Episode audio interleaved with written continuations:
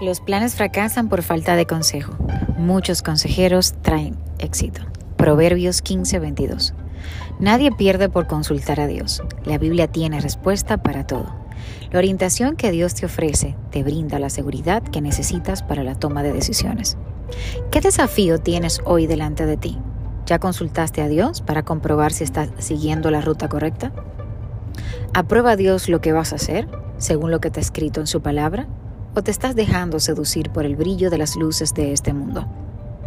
No creas todo lo que tu corazón te dice y consulta a Dios. Recuerda, los planes fracasan por falta de consejo.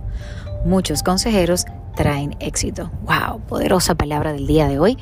Y en esta misma sintonía te voy a pedir que compartas este mensaje para que otras personas puedan ser edificadas. Que tengas un maravilloso y bendecido día. Se despide Anet Rodríguez.